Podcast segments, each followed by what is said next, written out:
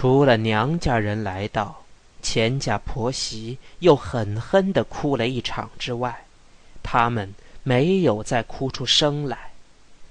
钱太太的太阳穴与腮全陷进去多么深，以致鼻子和颧骨都显着特别的坚硬，有棱有角。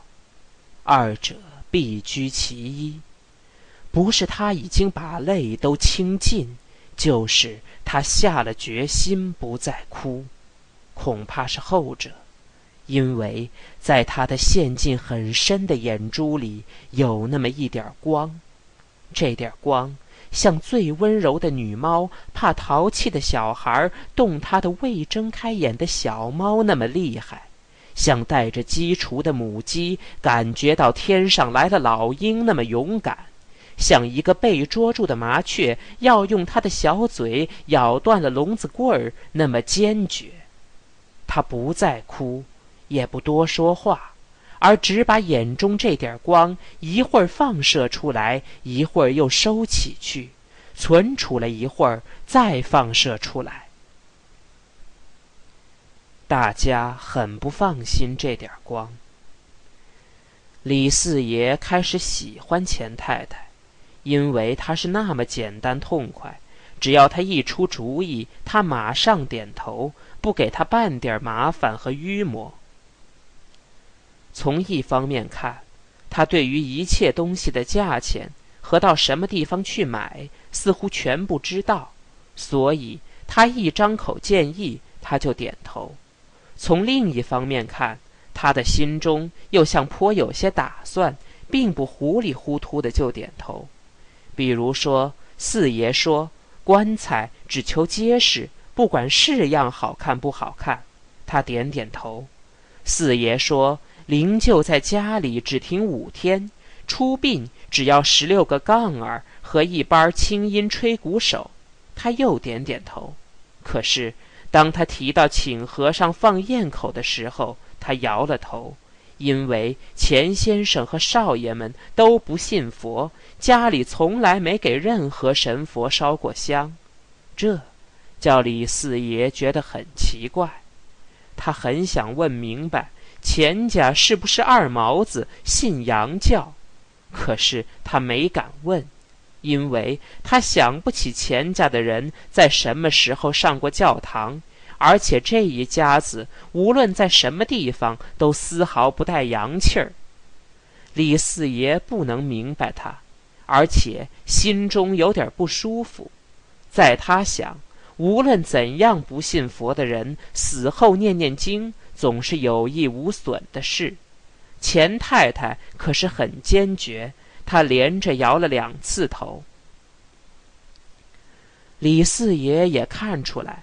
他的反对念经一定不是为了省那几个钱，因为当他建议买棺材与别的事的时候，虽然他立意要给他节省，可是并没有明说出来。他只点头，而并没问：“那得要多少钱呢？”他既像十分明白李四爷必定会给省钱，又像随便花多少也不在乎的样子。李四爷一方面喜欢他的简单痛快，另一方面又有点担心，他到底有多少钱呢？为慎重起见，李四爷避着钱太太去探听少奶奶的口气。他没有任何意见，婆婆说怎办就怎办。四爷又特别提出请和尚念经的事，他说。公公和孟石都爱作诗，什么神佛也不信。四爷不知道诗是什么，更想不透为什么作诗就不信佛爷。他只好放弃了自己的主张，虽然在心中已经算计好，他会给他们请来五位顶规矩而又便宜的和尚。他问到钱太太到底有多少钱。少奶奶毫不迟疑的回答：“一个钱没有。”李四爷抓了头，不错，他自己准备好完全尽义务，把杠领出城去。但是杠钱、棺材钱和其他的开销，尽管他可以设法节省，可也要马上就筹出款子来呀。他把瑞轩拉到一边，咬了咬耳朵。瑞轩按着四爷的计划，先糙糙的在心中造了个预算表，然后才说：“我晓得，咱们胡同里的人多数的都肯帮忙，但是钱太太绝不喜欢咱们出去替她化缘募捐。咱们自己呢，至多也不过能掏出十块八块的，那和总数还差得多呢。”咱们是不是应当去问问他们的娘家人呢？应当问问。老人点了头。这年月买什么都要付现钱，要不是闹日本鬼子，我准担保能赊出一口棺材来。现在连一斤米全赊不出来，更休提寿材了。钱太太的弟弟和少奶奶的父亲都在这里。钱太太的弟弟陈野球是个相当有学问而心地极好的中年瘦子，脸上瘦，所以就显得眼睛特别的大。当他的眼珠定住的时候，他好像是很深沉、个性很强似的。可是他不常定住眼珠，反之，他的眼珠总爱多此一举的乱转，倒好像他是很浮躁。很好事，有这么一对眼，再加上两片薄的像刀刃似的，极好开合。找不到说话的对象，他自己会叨唠的很热闹的嘴唇，他就老那么飘轻飘轻的，好像一片飞在空中的鸡毛那样，被人视为无足重轻。事实上，他既不深沉，也不浮躁。他的好转眼珠只是一种习惯，他的好说话是为特意讨别人的好，他是个好人。假若不是因为他有一位躺在坟地的和一位躺在床上的太太，这两位太太给他生的八个孩子，他必定不会老被人看成空中飞动的一片鸡毛。只要他用一点力，他就能成为一位学者。可是，八张像蝗虫的小嘴和十六对像铁犁的脚，就把他的学者资格永远褫夺了。无论他怎样卖力气，八个孩子的鞋袜永远叫他爱莫能助。他和钱默吟是至近的亲戚，也是最好的朋友。结账与舅爷所学的不同，但是谈到学问，彼此都有互相尊敬的必要。至于谈到人生的享受，野球就非常的羡慕莫银了。莫银有诗有画，有花木与阴沉酒，而野球只有吵起来像一群鸡狼似的孩子。他非常的喜欢来看看姐姐与姐丈，因为即使正赶上姐丈也断了粮，到底他们还可以上下古今的闲扯。他管这个闲扯叫磨一磨心上的锈。可是他不能常来，八个孩子与一位常常生病的太太，把他拴在了柴米油盐上。当孙七把口信捎到的时候，他正吃着晚饭，或者应当说，正和孩子们抢着饭吃。孙七把话说完，野球把口中没咽尽的东西都吐在地上，没顾得找帽子，他只向屋里嚷了一声，就跑了出来，一边走一边落泪。就是他陪着瑞轩熬了第一夜。瑞轩相当的喜欢这个人，最足以使他们俩的心碰到一处的是他们对国事的忧虑。尽管忧虑，可是没法子去为国尽忠。他告诉瑞轩：“从历史的久远上看，做一个中国人并没什么可耻的地方。但是，从只顾私而不顾公，只讲斗心路而不敢真刀真枪的去干这一点看，我实在不佩服中国人。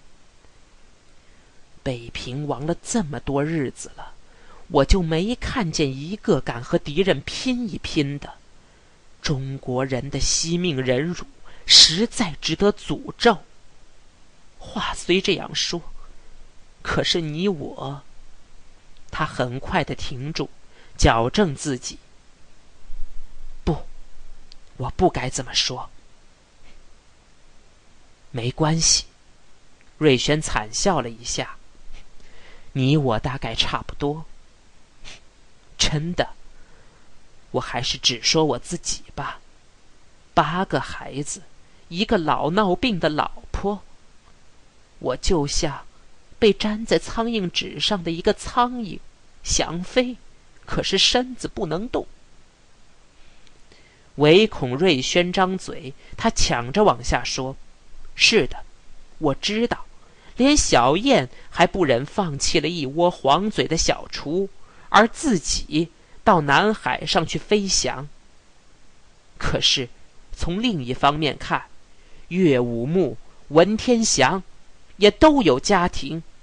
咱们，哦，请原谅，我，不是咱们。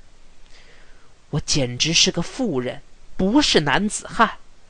再抬眼看看北平的文化，我可以说，我们的文化或者只能产生我这样因循苟且的家伙，而不能产生壮怀激烈的好汉。我自己惭愧，同时，我也为我们的文化担忧。瑞轩长叹了一声：“我也是个妇人。”连最爱说话的陈野球也半天无话可说了。现在。瑞轩和李四爷来向野球要主意，野球的眼珠定住了，他的轻易不见一点血色的瘦脸上慢慢的发暗，他的脸红不起来，因为贫血，张了几次嘴，他才说出话来：“我没钱，我的姐姐大概和我一样。”怕野球难堪，瑞轩嘟囔着：“咱们都穷到一块儿了。”他们去找少奶奶的父亲金三爷，他是个大块头，虽然没有李四爷那么高，可是比李四爷宽得多，宽肩膀，粗脖子，他的头几乎是四方的。头上、脸上全是红光，脸上没有胡须，头上只剩了几十根灰白的头发。最红的地方是他的宽鼻头。放开量，他能一顿喝斤半高粱酒。在少年，他踢过梅花桩，摔过私交，扔过石锁，练过形意拳，而没读过一本书。经过五十八个春秋，他的功夫虽然已经撂下了，可是身体还像一头黄牛那么结实。金三爷的办公处是在小茶馆里，泡上一壶自己带来的香片，吸两袋关东叶子烟，他的眼睛看着出来进去的人，耳中听着四下里的话语，心中。盘算着自己的钱，看到一个合适的人，或听到一句有灵感的话，他便一个木楔子似的挤到生意中去。他说媒、拉欠、放账，他的脑子里没有一个方块字，而有排列的非常整齐的一片数目字。他非常的爱钱，钱就是他的四书或四书。他分不清书本的书与叔叔的书有多少不同之处，可是他也能很大方，在应当买脸面的时候，他会狠心的拿出钱来，好不至于叫他的红鼻子减少了光彩。假若有人给他一瓶好酒，他的鼻子就更红起来，也就更想多发点光。